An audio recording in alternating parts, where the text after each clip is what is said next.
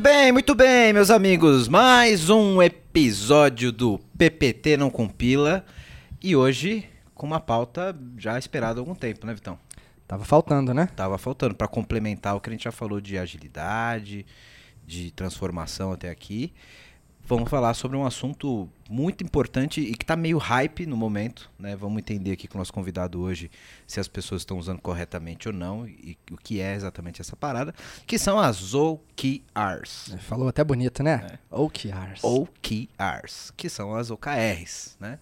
Muita empresa usando isso como objetivo e tratando isso de modo estratégico, tático, etc. A gente vai dar um overview nessa parada hoje para que a galera entenda como funciona e quais são os objetivos dessa metodologia. Para falar disso com a gente hoje, estamos aqui com um cara sensacional, a gente gosta muito desse cara, que é o Douglas Castanharo.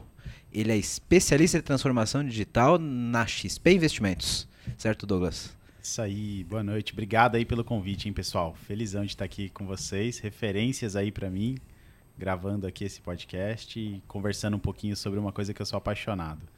Obrigado aí pelo convite. Show de bola. Eu que agradeço você aceitar e sentar na mesa aqui com a gente, cara. Bom, entrando na nossa pauta, vamos começar do começo, né? Algumas pessoas provavelmente estão nos ouvindo agora e não sabem exatamente o que são OKRs, né? E de onde surgiu, o que é esse método. Se você pudesse explicar para uma pessoa leiga em poucas frases o que é um OKR, como você resumiria isso? Aquele momento Globo Repórter, o que é, onde vive, o que come, o que faz, né? Exatamente, exatamente. Boa, legal. Bom, OKR é uma metodologia hoje usada para controlar métricas dentro da organização, né? Para tornar a organização data-driven. Então, o O é o resumo ali, ou abreviação de objetivo, e KR, abreviação de Key Result. Então, OKR significa objetivos e resultados-chave.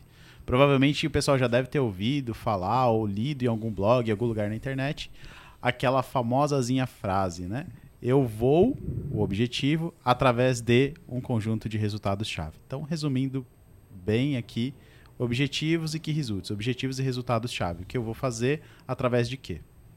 Show de bola. Cara, resumiu bem. É, o pitch é, aqui é, foi pitch preciso, foi, né? Foi, realmente. Agora vamos ver quanto isso se desmistifica, porque tem muita polêmica em torno de OKR, né? É, esse é o ponto. E aí eu, já, eu vou começar já com a primeira polêmica, Douglão. E aí você já, já, já, já disse qual é a tua visão sobre isso. Quando a gente fala de, da criação desses OKRs, etc., geralmente eles estão ligados ali a fases do desenvolvimento de software. Né? Então, algumas empresas elas colocam como resultado de um release ou atrelado a um, uma janela de tempo de um produto digital atingir certos objetivos chaves, alguns OKRs.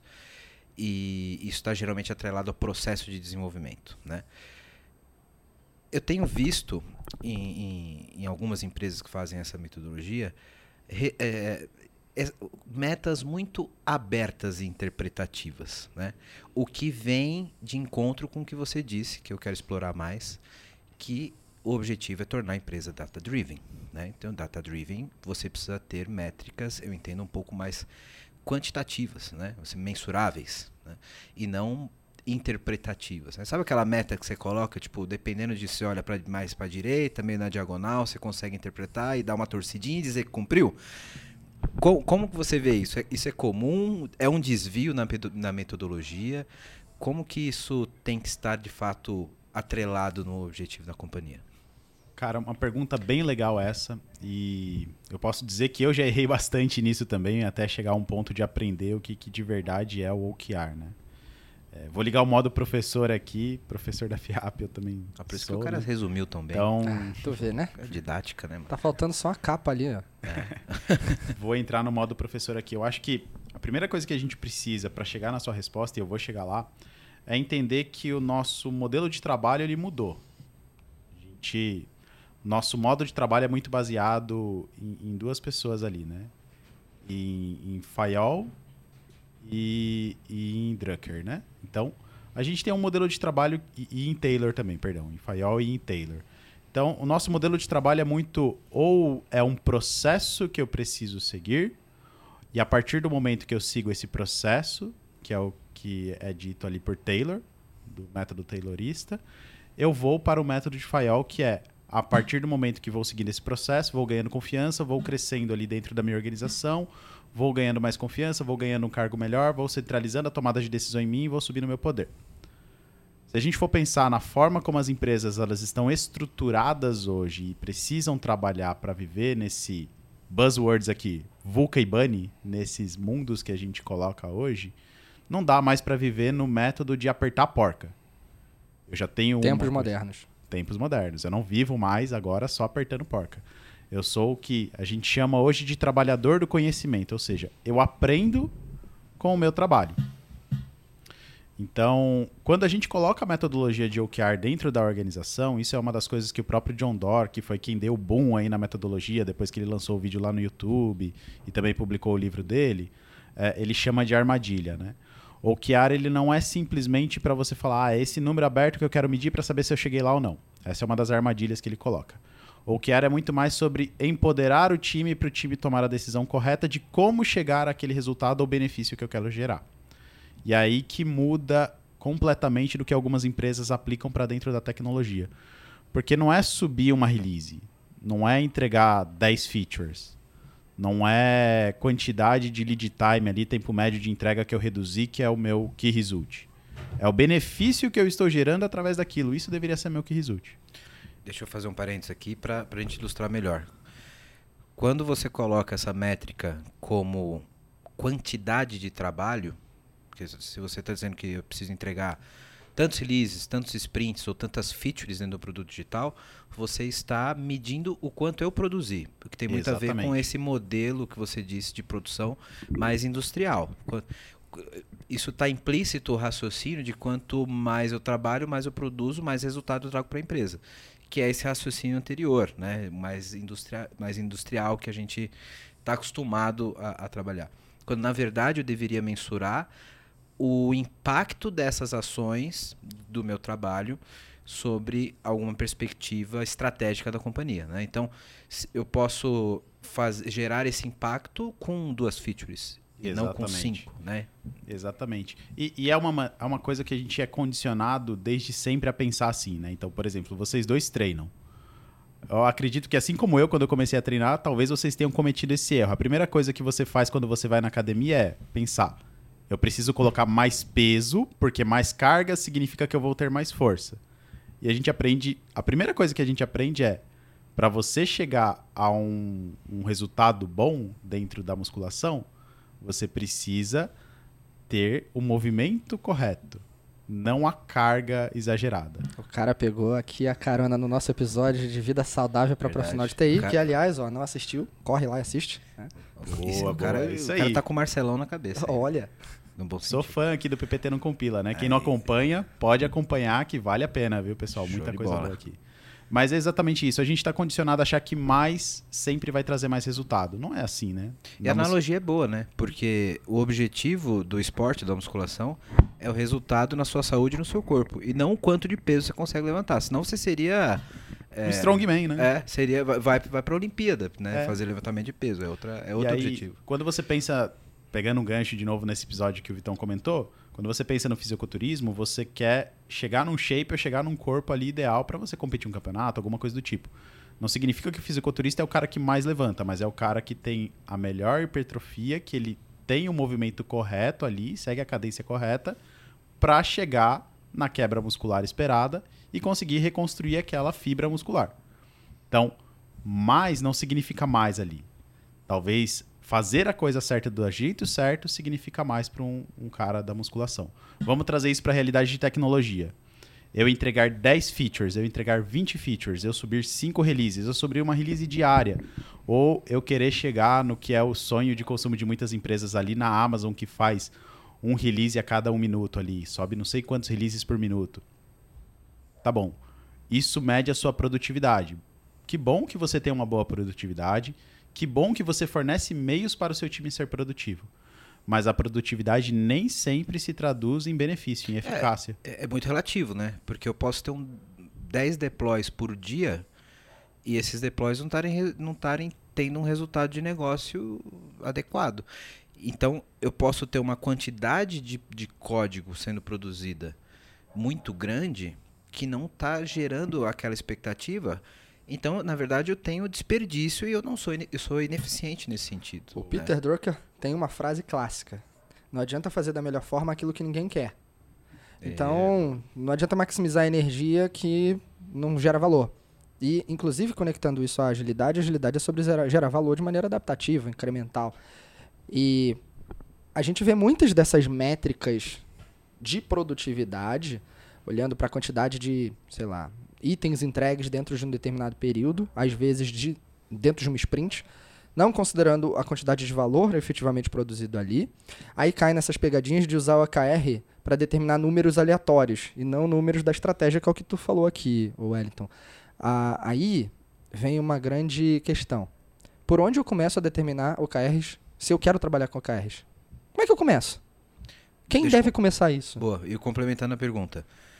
Como que eu pego esses objetivos que são chave e são geralmente parte de, de objetivos eh, mais executivos, como que eu trago isso para a realidade de um produto? Né? Porque eu- Aterriza, né? como é que aterrizo isso? Porque eu vou ter várias camadas eh, de, de gestão, né? E eu entendo que um, um board executivo não vai determinar resultados para um produto específico, né? Ele vai ter um, um- um guarda-chuva mais amplo que deve descer isso, que vai atingir diversos produtos. Como que é isso na prática? Aqui, tanto a cultura ágil quanto o que a gente já conhece ajuda bastante a gente a pensar nisso também. Essa é uma outra armadilha que o John Doerr coloca no livro dele, que é a segunda armadilha da gente querer começar desenhando OKR para a organização inteira, querer cascatear, que é como o povo chama, né? Ou interligar ali o estratégico para o tático, o tático para o operacional. Então, tem o OKR da minha companhia, aí tem o OKR das áreas, esse OKR desdobra para as squads. A recomendação que o próprio John Doerr dá, e eu por experiência própria já passei por isso algumas vezes, é muito válida, é começa pequeno. Começa num lugar que de fato quer usar a metodologia para primeiro, entender problemas e resolver problemas. Segundo, empoderar o time para que ele tome a decisão de como resolver o problema. E terceiro, está muito mais preocupado em gerar um benefício ou um outcome do que simplesmente fazer uma entrega, um output. E aí tem que existir um equilíbrio saudável, né, Vitão? O cara não pode pensar só em, ah, eu tenho que gerar benefício, benefício, benefício, se ele não se preocupar com a entrega também. Ele tem Lógico. que estar preocupado com Senão isso. ele só conta história. Exatamente. Mas o melhor, a melhor forma de começar é por aí. Um time que tenha um pouco mais de consciência disso. Então, o objetivo ele deveria ser um problema que eu quero resolver. Resolver problemas para a gente que constrói produtos digitais é problemas de alguém. Seja um usuário interno da minha organização, seja um usuário externo de um produto que a minha organização vende, ou seja um produto do próprio time, um problema do próprio time. Então, meu objetivo é resolver um problema. O segundo ponto é que benefício eu estou gerando resolvendo aquele problema. E aí muda muito a nossa forma de pensar, porque se eu falar hoje para você, Wellington, deu problema no microfone. O que, que você vai falar para mim na sequência? Pô, então, deixa eu ver aqui. Será que tá desligado o cabo? Será que ele tá ligado? Será que acabou a energia?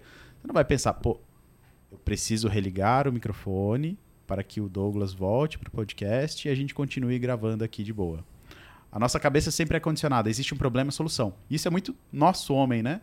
A gente sempre pensa, tem um problema, eu preciso resolver esse problema. Como eu vou resolver o problema? A gente não pensa primeiro no benefício que eu vou gerar resolvendo aquele problema. É um desafio para os times e é um desafio para a gente pensar assim. Então, se você conhecer algum lugar que eles estão mais preocupados em, em vez de só resolver, a, encontrar a solução do problema, eles estão preocupados em qual o benefício eles vão gerar, ali é um bom lugar para você começar. Esse benefício é o que resulte. Esse benefício ele tem que ser metrificável. E aí, esse benefício ele tem que gerar valor. Valor nem sempre é valor financeiro. Pode ser que valor para sua organização seja conseguir mais clientes ou oferecer uma experiência melhor.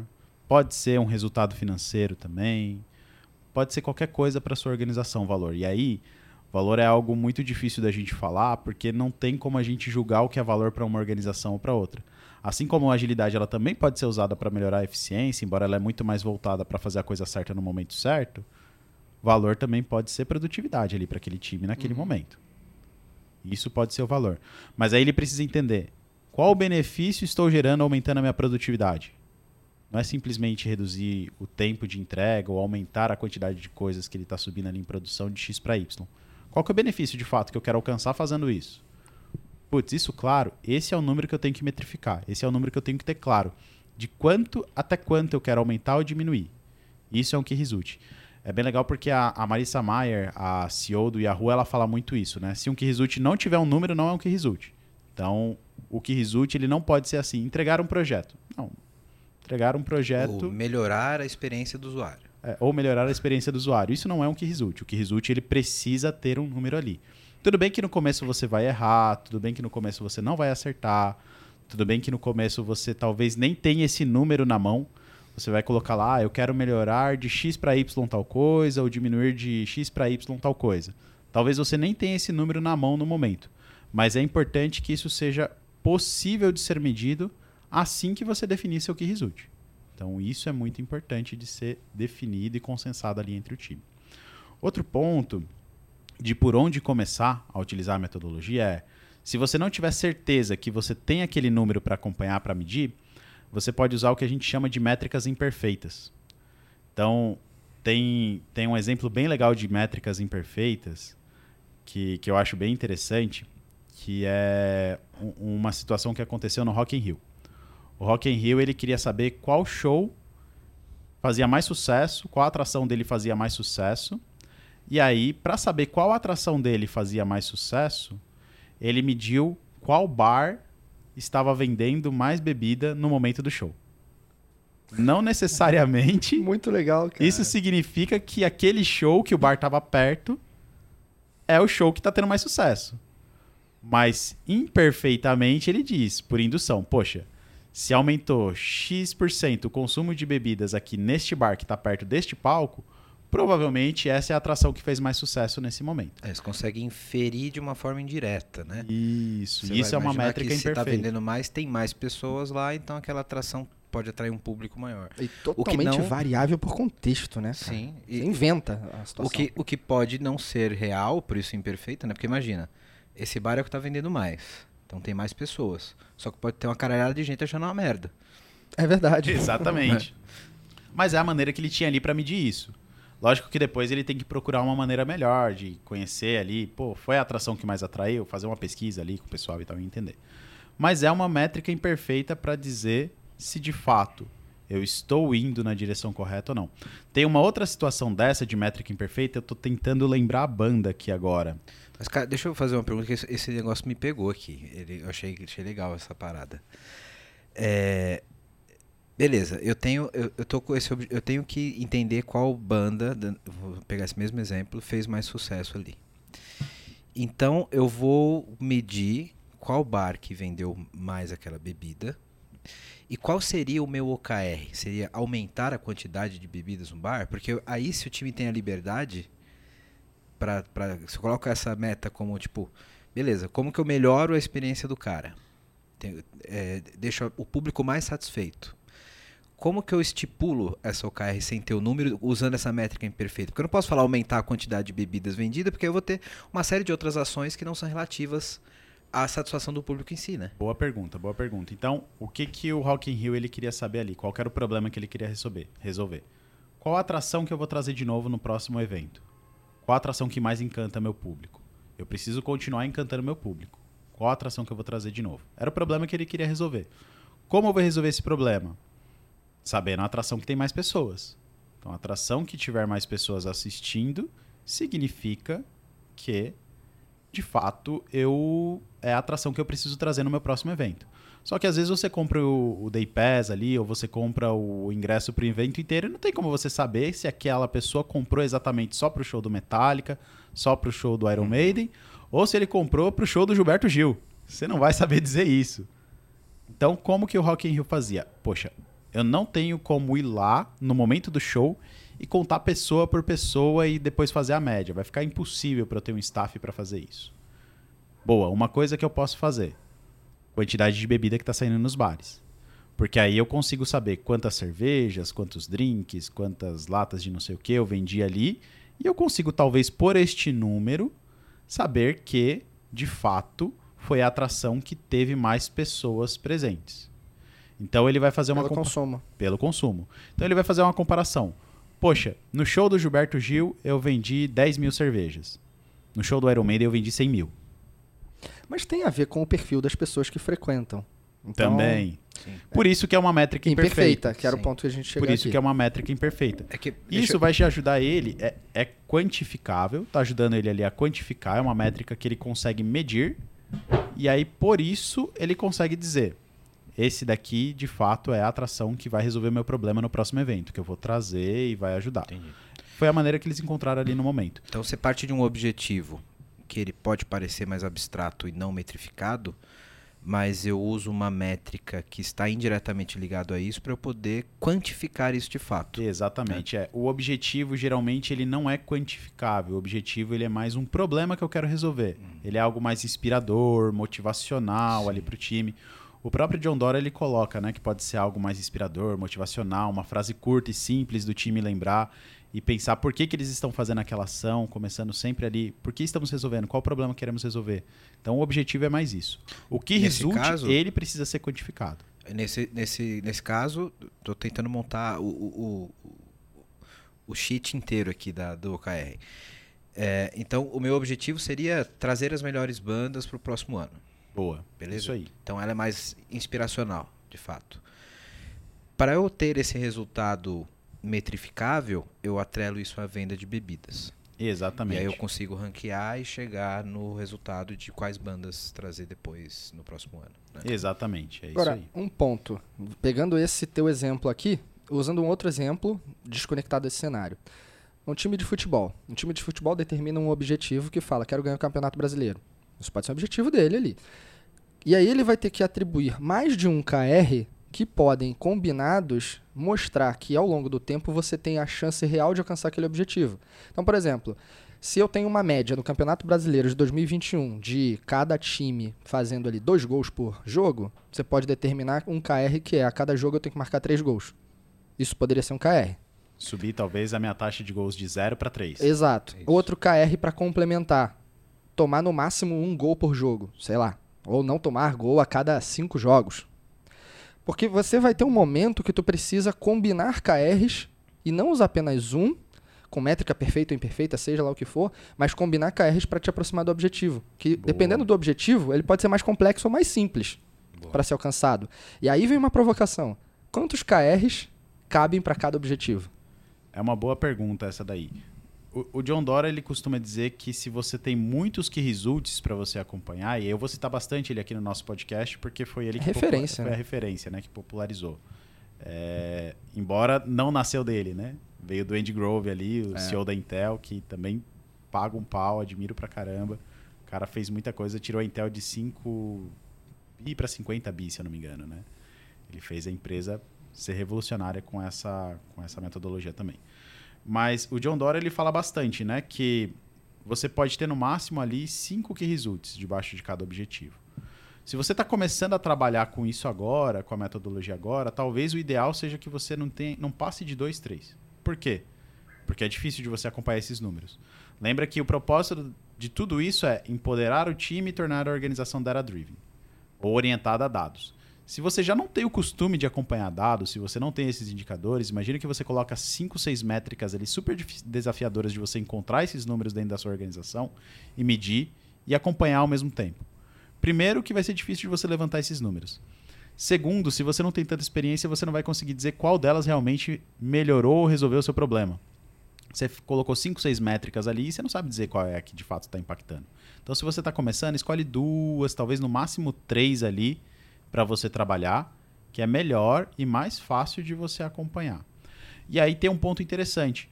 Pô, atingi todas as minhas KRs, mas não cheguei a resolver meu problema, não atingi meu objetivo. Construa uma nova KR. Trabalhe numa nova KR. O importante da metodologia é, é, é isso que a gente precisa entender. A gente não pode usar ela como um sistema de gestão apenas dentro da organização. A metodologia e o que o John Doerr ele fala bastante é para desafiar o time a pensar de uma maneira diferente em resolução de problemas. Então é aí que entra aquela questão lá do moonshot versus roofshot. O que, que é isso? É uma maneira de desafiar o time a pensar diferente. Se eu coloco, por exemplo, o time que quer ganhar o Campeonato Brasileiro ali, Série A, mas o time está na última posição, eu coloco que esse time ele vai ter que fazer cinco gols em cada rodada, sair de zero para cinco gols em cada rodada. Aí é milagre. Porra, mágica. É mais ou menos o que acontece com os Scrum Master por aí. Os o cara cota. O cara faz uma sprint, um- uma classe por, por dia. E o Scrum Master agora vai fazer cinco, bicho. E, e esse time que talvez ele tenha a pior, a, a pior defesa do campeonato, é o que tá tomando pelo menos quatro gols por rodada, por, por jogo. É o time que também vai ter que ser zero gols em cada jogo que ele participar. Cara, super desafiador. Talvez impossível desse cara atingir. Mas o que, que isso vai fazer com esse cara? Vai fazer ele pensar assim: caraca, meu irmão, tenho que mudar alguma coisa muito séria dentro do meu time. Então vou ter que repensar toda a minha defesa. Quando ele não consegue aqui. nem pensar em algo viável. Ó, mas eu tenho uma polêmica aqui pra fazer. Agora, agora, é essa hora que a gente começa a encurralar o entrevistado, né, Vitão? Quando a gente falou lá no começo que, dando exemplo de tecnologia, o meu KR não deveria ser produtividade do time, mas o efeito que isso tem. Não é o equivalente eu falar que o cara tem que fazer X gols? Boa pergunta, boa pergunta. Mas aí eu volto a pergunta pra ti no seguinte: o que é valor pro time de futebol? É, eu vejo momento. diferente nesse caso. Porque o gol, ele é a chance mais próxima que tu tem de dizer, por uma quantidade, que você tende a ser campeão. Ou tende a, vi- a ter vitória. Talvez o gol seja uma métrica imperfeita. O que ele quer acompanhar ali é o saldo de pontos que ele tá fazendo no campeonato. Sim, é. Pode Sim. ser isso. Mas como que eu vou acompanhar o saldo de pontos que eu tô Fazendo fazendo no campeonato? Fazendo gol. fazendo gol e não tomando gol. E não tomando gol. Mas olha só, isso que tu falou ali, tô intrigado. Porque se eu sou o último da tabela e eu tenho que, sei lá, né, se eu quisesse sair de daquela condição para campeão, eu tivesse que marcar 4, 5 gols eu sou o time que mais leva gol, existe ali uma necessidade de gestão sobre o contexto para ver e falar, cara, isso aqui eu sou incapaz nestas condições que eu tenho hoje. Que é o que tu falou. Então, sei lá, troca goleiro, troca técnico, troca estratégia, troca sei lá o quê. Nem sempre a empresa, vamos transportar isso para o cenário de tecnologia, nem sempre a empresa que está se ferrando vai ter ou tempo, ou dinheiro, ou condições, sejam elas quais forem, para mudar radicalmente esse jogo. E aí ela tem que definir um objetivo intermediário para ela sair da vala e depois definir um objetivo maior por um outro período.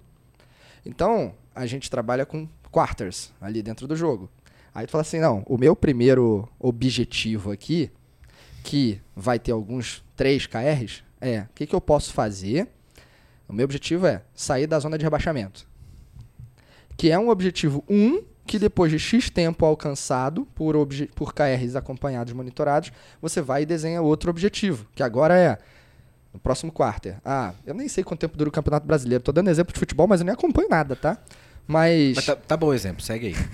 mas aí o próximo quarter é, pô, como é que eu consigo me qualificar ou me classificar pra, acho que é Sul-Americana, ou Libertadores, ou sei lá o quê. Tá um pouquinho longe ainda, mas é por aí. Então é isso. Aí você vai progredindo por quarter até tu chegar a um objetivo maior. Né? Essa é a, é a lógica, inclusive, de uso de OKRs, te permitir flexibilidade, adaptabilidade, adaptação diante de períodos menores de planejamento e execução. Só que qual é a bagaça? Tu começa o campeonato, tu começa projetando a visão lá da frente, mas tudo saiu errado no início e por isso nos cinco primeiros jogos tu já tá na zona de rebaixamento. Ou sei lá, dez primeiros jogos, já tá na zona de rebaixamento. Aí o jogador olha aquela OK e fala, hum, sai- Ele já desmotiva. já desmotiva. Fala, não vou alcançar essa bagaça. Tá fora da realidade. E aí, cara? Você aperta o botão vermelho daquela primeira série de KRs e fala que o meu objetivo inicial, meu primeiro, lá atrás de tudo, não, vamos ser campeão. Mas tudo dá errado. E aí, tu para aquele quarter e fala assim, botão vermelho, vamos repensar o objetivo. É, aí, Porque na- no Scrum tu para a sprint. O PO aperta o botão vermelho na sprint se tudo mudar por alguma necessidade de mercado, sei lá o quê. E aí que entra o que a gente abriu o nosso bate-papo aqui conversando. Não é mais o modelo mental de Fayol, Ah, boa. não é mais o modelo mental de Trucker, que a gente trabalha mais. Não é mais o, o, o modelo mental Fordista que a gente está usando. A gente é trabalhador do conhecimento. Errar faz parte do jogo. Tomar gol faz parte do jogo. Não ter o melhor time porque alguém está lesionado, porque alguém está machucado, porque o técnico está em briga política com a diretoria, faz parte do jogo, infelizmente. Então pode acontecer. Mas lembra que eu falei que a metodologia é sobre empoderar as pessoas e desafiá-las a pensar de maneiras diferentes. Então, tornar a organização data-driven através dos seus erros. Números também mostram quanto que você está errando e quanto que você precisa mudar. Talvez da sua forma de trabalhar, da sua forma de pensar, do seu investimento, ou do que você está fazendo para resolver um determinado problema. Te deixa mais perto de resolver do que o seu feeling. E aí é lógico que tem um feeling que tem que ser considerado também, porque pessoas que estão em papéis muito estratégicos da organização, ou pessoas que estão ali como product marketing ou product manager dentro da organização, eles não estão à toa naquele cargo. O cara ele entende do que ele está fazendo também, tem o feeling dele que pode ser contado. Mas o número, ele te ajuda a errar menos. O número, ele te diz, pô, cara, ó, nessa situação que você colocou do jogo de futebol. Meu objetivo a longo prazo era ganhar o campeonato, mas eu já comecei tomando cinco gols aqui e sendo o último da tabela.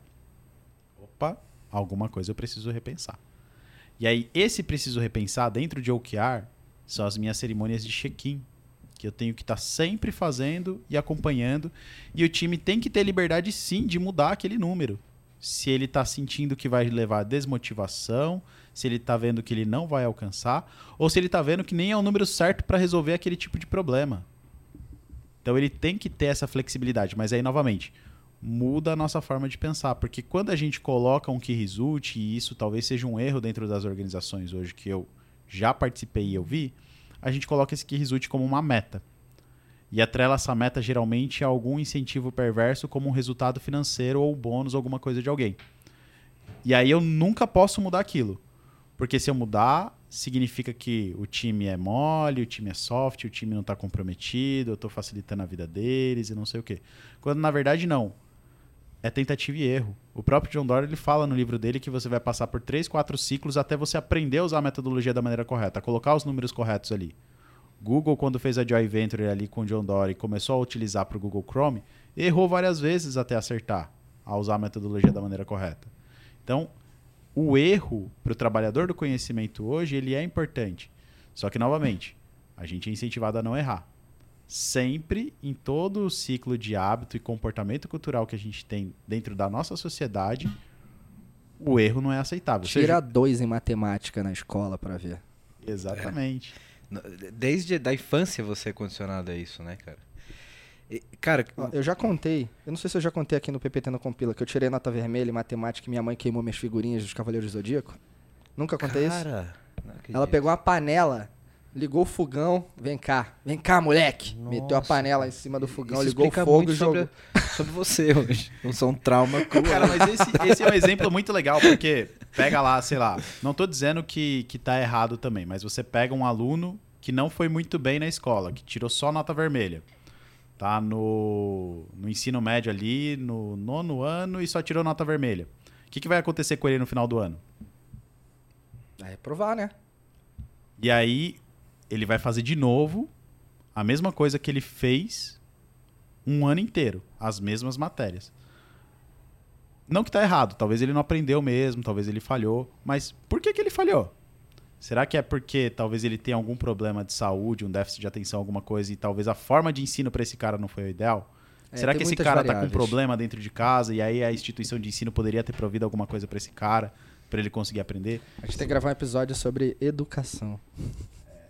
Então, assim. Como é... encaixar isso aqui eu não sei, mas é polêmico. E, e, e aí isso também vai para a empresa. É, cara, você não subiu a release, você não entregou o produto, você não atendeu a data aqui do, do, do cronograma. A data estava cravada aqui, eu coloquei no PPT, compilou, tá aqui, ó. Já era. Já era. Tá na pedra. Tá na pedra, tem que aceitar essa data. Não, por quê? Porque aí o time ele não tá aprendendo com os erros dele. E aí o número, em vez de ser um incentivo para ele melhorar, progredir, aprender e evoluir, tá sendo um incentivo perverso pro cara pensar assim: nunca vou me desafiar a pensar diferente. É que o problema é que, eh, pelo que você está colocando aqui, Douglas, não é simplesmente estipular uma meta e chegar no final e falar cumpriu ou não cumpriu. Né? Mas essa métrica ela deve ser acompanhada para que você faça a correção do que está acontecendo de errado durante o processo. Não é simplesmente uma linha de, de largada e linha de chegada, né? Então, você acompanhar essa métrica e falar, pô, não tá legal, ou, ou como o exemplo do time. Né? Pô, eu, eu tinha o objetivo de ser campeão. Já cheguei e perdi as quatro primeiras partidas. O meu número na posição do campeonato é uma métrica que vai validar se eu vou ganhar ou não. Então, no meio do campeonato, eu tenho que chegar e tomar alguma ação, juntar o time, falar, galera, essa métrica tá uma bosta, a gente vai ter que mudar. Então tem que Boa. tomar alguma ação em relação a isso, né? E aí entra um conceito muito legal, que é o conceito de leading versus lag indicator, né? Que a Amazon hoje usa o conceito de input e output metrics, né? Baseado no conceito de OKR também, ela usa isso. É, o leading é aquele que enquanto a coisa está acontecendo, você consegue medir, acompanhar e talvez fazer ajustes. Então, pegando de novo o exemplo do jogo de futebol. Hoje em dia, através do VAR, tecnologia, tudo, a gente consegue acompanhar em tempo real a performance do time. Posse de bola, passes KPI? errados. Vamos chegar lá. Que essa, é, essa era uma das provocações polêmicas. Diferença. Eu tava, KPI guardando, eu tava guardando aqui na, na mão. Essa ia pro final, Eu né? ia falar, cara, e onde é que entra os KPIs essa porra toda? É, Vamos chegar lá, vamos chegar lá. Isso daqui é uma coisa que você consegue acompanhar um time. Você consegue pegar isso daqui e ver performance do time, passes errados, posse de bola, performance do jogador, melhor jogador da rodada. Isso daqui você consegue acompanhar um time. Isso que você está acompanhando um time pode ser seus Key Performance Indicators. O que pode acontecer no meio do caminho? Eu percebi que a posse de bola do meu time é muito baixa. Se a posse de bola do meu time é muito baixa, provavelmente eu não vou conseguir fazer tantos gols como eu deveria fazer, porque eu tenho menos tempo a bola no meu pé. Aí, vou botar uma polêmica. Tudo bem, a a bola tá pouco tempo no meu pé, mas quando eu pego a bola, eu tô no campo de ataque e normalmente eu sofro falta. E eu marco o maior volume de gols fazendo falta, com falta. Esse, esse é o Dev dando desculpa na dele já. Não, eu, Pô, eu tô, só mas tô aí- querendo falar aí que é um vamos voltar conjunto ao- de KPIs. Mas aí vamos voltar ao seguinte: se você faz mais gol de falta, significa que talvez você já está atingindo seu key result original ali, que era fazer mais gols. Exatamente. Então, não é uma coisa que você precisa acompanhar agora. Não é um Mas- problema que você está saber, tendo. Mas saber Saber que é eu importante. faço gols de falta e isso é a minha, minha estratégia, me ajuda talvez até melhorar para que mais jogadores batam faltas de várias horas, várias partes do campo. Ou que você treine mais falta ali Treinar com um mais jogador faltas. específico, que é a sua entrega. Mas aí isso daí tudo é muito legal e muito interessante, porque se a gente pegar o, o Key Performance Indicator, geralmente é o indicador que eu consigo ter um time ali na mão e ver se ele realmente está mexendo ou não. E enquanto está acontecendo a situação, eu consigo acompanhar. É o Lead Indicator. O lagging, talvez ele é um, um indicador que eu vou influenciar depois que passar um tempo, depois que eu tomar uma ação. Só que se eu tenho um lag, por exemplo, eu quero ganhar o campeonato e eu só vou saber se eu ganhar não sei quantas rodadas aqui. Cara, é um lag muito longo esse daqui. Vai ter passado o campeonato inteiro, talvez, até eu saber se eu vou ganhar ou não. Então, talvez esse não seja um lag ideal para eu colocar ali no meu key result. Talvez eu deveria ter um leading ali no meu key result sendo acompanhado. E aí que entra esse ponto que às vezes as empresas se confundem. Ah, o que é o KR, o que que é o KPI? Pode ser que em um determinado momento, para aquele time, aquele Key Performance Indicator ele seja tão importante, ele gere tanto valor e tanto benefício para a organização, que ele deixa de ser um KPI e naquele momento específico ele vira um Key Result. Entendi. Cheguei ao ponto que ele deveria chegar Isso de é legal. qualidade, de valor. Bacana. Ele pode voltar a ser um KPI. maneiro, isso é legal. Então, é- essa é a diferença que a gente precisa ter. Primeira coisa, projeto não é meta. Projeto não é key result. O key result, ele tem que ser metrificável. E ele tem que gerar valor. E aí entra aquela discussão que a gente teve antes. Valor é algo muito intrínseco de cada organização. Então, essa métrica, cara, ele.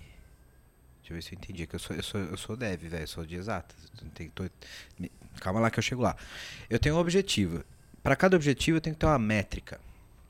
E essa métrica, ela pode ser um KPI ou pode ser um desses outros indicadores que você colocou, necessariamente ou não? Não, na verdade, assim, você tem um objetivo, que é o O do OKR, que é o problema que você quer resolver. Beleza. Até aí, tô acompanhando. Inspiracional, Inspiracional, audacioso. curto. É importante ser delimitado por um período de tempo também. Não dá para ser um problema que ele vai ficar para sempre ali e eu nunca vou resolver ele. É isso, tem que ter uma janela de tempo. tem que ter uma né? janela de tempo para resolver esse problema. Então tem que ser inspiracional, curto, delimitado pelo tempo ali e ser possível de ser atingido, de resolver aquele problema. Se é Beleza. um problema que eu não consigo resolver, cara, talvez não seja o problema ideal para eu focar hoje. Se não tá no meu poder resolver esse problema, atingir esse objetivo como time. Desce para o que result. Que result resultados-chave que estão gerando os benefícios para resolver o meu problema. Beleza. E aí o que acontece? Dentro do que resulte, você pode ter métricas que são imperfeitas, que dizem para você se você está indo na direção, só que talvez não com tanta qualidade assim, e aí você tem que É um trabalhar para ter uma melhor esteja, métrica. né? E você pode ter abaixo do que resulte, monitorando ali com o seu time e acompanhando, métricas de performance que são os seus KPIs. Em determinados momentos, pode ser que um KPI ele se torne tão relevante para uma organização, tão importante para gerar determinado benefício, que eu vou querer colocar ele como um que resulte. E aí, naquele período de tempo, aquilo é um que resulte, que até eu atingir a janela de x para y daquele que resulte, ele fica ali. Atingir me levou para mais perto do meu de resolver o meu problema? Posso tirar ele daqui? Pode. Ele volta a ser Deixa uma eu ver se métrica eu que eu estou acompanhando ali. Traduzir isso para uma aplicação digital, um- talvez um e-commerce, vai. Meu objetivo, me tornar líder de vendas de determinado produto em X período de tempo. Isso, Beleza. Em seis meses. Isso. KR. Eu quero. É, para isso acontecer, um KR é vender, sei lá. Ou, ou aumentar em tantos por cento o ticket médio. Boa. Acho que cabe bem. Aumentar. Aí vamos combinar com mais um. Aumentar em tantos por cento o ticket médio e. Diminuir meu churn de, de usuários aqui de X para Y. Ou usuários que fazem turnover da minha plataforma que desligam aqui de X para Y. Beleza. Tá bom. Já tá aí um volume. Um KPI que poderia ser acompanhado, um conjunto deles, seria através de um Web Analytics que vai monitorar, por exemplo, a quantidade. O, de, é, o DAO, quantidade de usuários ativos diariamente dentro do, do e-commerce.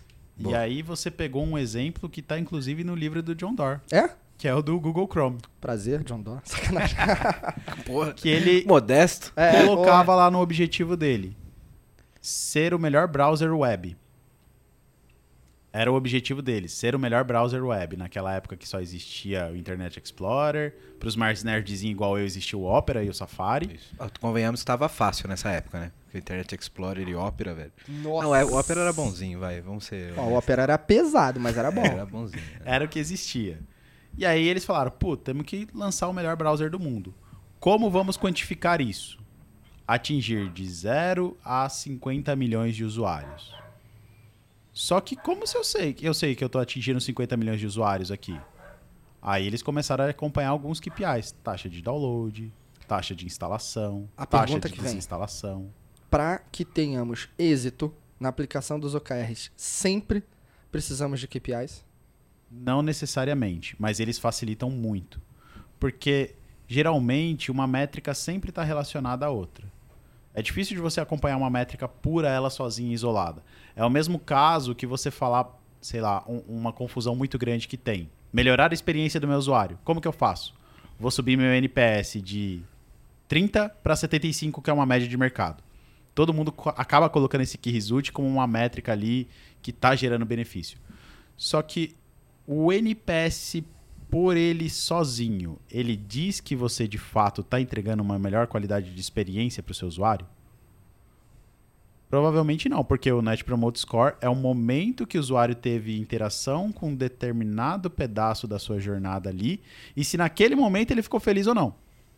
Sim. Pode ser que naquele momento que ele fez a avaliação, estava voando, você estava com um autoscaling ativo ali na sua plataforma, vários servidores ligados, e foi rapidão pro cara fazer, e ele colocou uma avaliação super boa lá. Não, e às vezes o cara tá feliz por outros motivos, teve uma experiência bosta, pegou uma promoção, o produto chegou rápido, aí, pô, foi bom. É verdade. Mas ele pode ter tido uma experiência merda pra comprar. Exatamente. Não significa que você vendeu a melhor experiência só o NPS. Isso é uma métrica indireta? Na verdade, a gente Ou é acaba só uma métrica bosta mesmo? Na verdade, a gente acaba usando ele da maneira errada, né? Não é uma métrica nem indireta, porque se a gente usar o Net Promote Score para aquele momento, entendendo a jornada naquele momento, ele é uma métrica direta. Ele está falando da jornada naquele momento. Mas, se a gente usar ela só para falar de experiência como um todo, talvez ela não seja a melhor métrica. Aí eu posso ter outras métricas por trás que estão me dizendo se de fato é a melhor experiência ou não. Aí você pode ter métrica, por exemplo, de navegação, etc. Se o cara tá tendo facilidade ou não, quantidade de Exatamente. cliques que ele tá usando Uhum. pra finalizar a compra, etc. Exatamente. Bom, você que tá vendo esse podcast da hora, tá vendo um monte de problema aqui que a gente tá colocando, né? E quer uma ajuda aí na sua empresa, faz o seguinte: entra no site aqui da VMBears que a gente pode te ajudar. vmbears.io.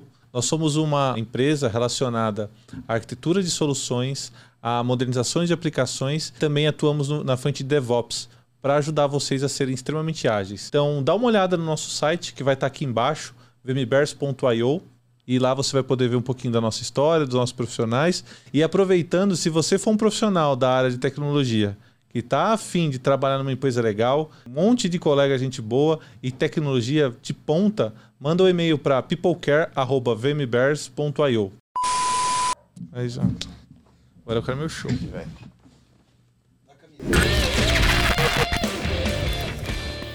Cara, essa conversa aqui chegou num ponto, porra, muito legal, porque a gente trouxe vários exemplos, desde o futebol, agora navegador e afins, né? E, e a gente conectou, conectou a relevância de KPIs para os OKRs. Ótimo. Como, e a gente viu é, variações, não é uma coisa que é um cardápio com um conjunto de métricas padrão que tu sai replicando para todos os casos. Então, como eu determino os tipos de KRs. Ah, melhor, vamos do, do, início. Como é que eu determino um objetivo? Como é que eu determino. É num plano estratégico? É num, por exemplo, é numa meta das. Agora você tem na. Agora, né? A gente está, pô, já um ano depois de lançado o novo guia do Scrum. O Scrum traz agora uma percepção de que. Percepção não, um fato Vou lançar uma sprint, vou fazer sprint planning. Eu tenho que definir a meta da sprint. A Boa. meta da sprint é um objetivo, por exemplo, que poderia né, ser desdobrado de algo muito maior, vindo de um plano estratégico. Posso ter KRs conectados, que não são features épicos ou histórias, nem volume disso, mas é benefício. Posso ter indicador, beleza, legal. Cara, como é que eu determino? Posso dar um Tem exemplo? cerimônia? Tem dinâmica? Boa, eu tem... sei porque eu já fiz assim, tá? Mas como é que é na real? Dá um exemplo. Vou, e, inclusive, isso puxa aquele ponto que eu falei lá de como isso desdobra do, do Perfeito. nível alto para baixo. É. Boa, boa. Eu sou o presidente do clube. E eu coloco um objetivo. Precisamos dobrar a nossa arrecadação de patrocínio. Beleza? Boa. Como que isso se desdobra até a meta do time de vencer o campeonato? Porque uma coisa leva a outra.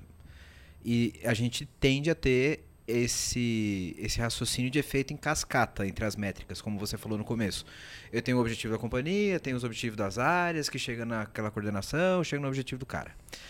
Então, se eu sou o presidente do clube, falo, ó, tenho, quero dobrar a quantidade de arrecadação de patrocinador, eu levo a crer que se o, te, se o time é mais vencedor, tem mais exposição, eu vou ter mais atratividade, vou ter mais patrocinadores e posso ter isso como um resultado chave para conseguir dobrar a minha, a minha arrecadação.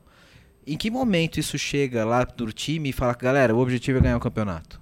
Boa. Aí entra uma coisa muito legal que eu acredito muito e às vezes as pessoas acabam achando que é abraçar a árvore.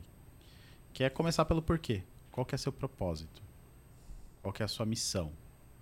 Então, tudo na nossa vida, quando a gente vai fazer, tem um propósito, tem um porquê por trás. Cara, recentemente eu tirei a habilitação de moto. Eu, eu, eu, queria muito, eu sempre tive esse sonho, nunca pude fazer, morava na casa dos meus pais. Meu pai falou que se eu tirasse com 18 anos eu ia me expulsar de casa. Recentemente tirei a carteira e já. Hoje, hoje é o dia dos traumas de infância nesse episódio. é, tu já viu. e, e fui pras cabeças, cara. Comprei moto esportiva, comecei a correr com moto esportiva, corri em autódromo e tudo. Fiz curso de pilotagem. Por quê? Era um propósito meu, era um sonho. Ao contrário meu. De, de mim, né? Ele foi lá e fez. Eu nunca mais comprei figurinha. É. Cara, agora você é adulto, você ganha bem, você pode comprar todas as figurinhas dos Cavaleiros Mas, do Zodíaco boa, na vamos banca. Fazer, vamos fazer um link com vida saudável, com aquele outro episódio. Sim. Você não quer só ficar shapeado. Você tem um propósito por trás disso. Tem. Quando você falou do propósito, eu pensei exatamente nisso, cara. Por exemplo. Por que eu tô treinando? É. Você teve uma situação dessa, né, cara? Por que, que você mudou sua, seu estilo de vida e tem uma vida saudável hoje? Seu propósito era ter uma vida melhor, uma qualidade de vida melhor. Por quê? Pessoas hoje contam com você. Uhum. Tem seu filho, tem, tem o amor da sua vida aí, tem tudo por trás, cara. E isso faz com que você se motive e tenha um propósito de alcançar missões ali para você de fato ter uma vida mais saudável. Organizações também são assim. Organizações, eles deveriam ter um propósito por trás e conhecer por que, que eu existo. Até Por que porque que organizações são feitas de pessoas, né? Exatamente. Então, o Google, por exemplo, o propósito deles é organizar os dados do mundo. Eles têm um propósito por trás da existência do Google. E aí, todos os produtos deles, sejam produtos digitais ou outros, miram neste propósito. E aí eu acabo colocando missões ali no meio do caminho, problemas que eu preciso resolver para me levar para mais perto daquele propósito. Então, respondendo uma primeira parte da sua pergunta. Como que eu começo? Qual que é o seu propósito como organização? O que, que você quer oferecer, seja para o mundo, para as pessoas, para seus próprios colaboradores ou para você mesmo?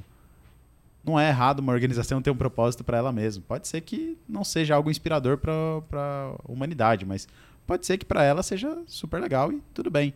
Então, conheça primeiro o seu propósito. É, depois que você conhecer o seu propósito, daí você começa a definir quais problemas eu tenho para chegar mais perto daquele propósito.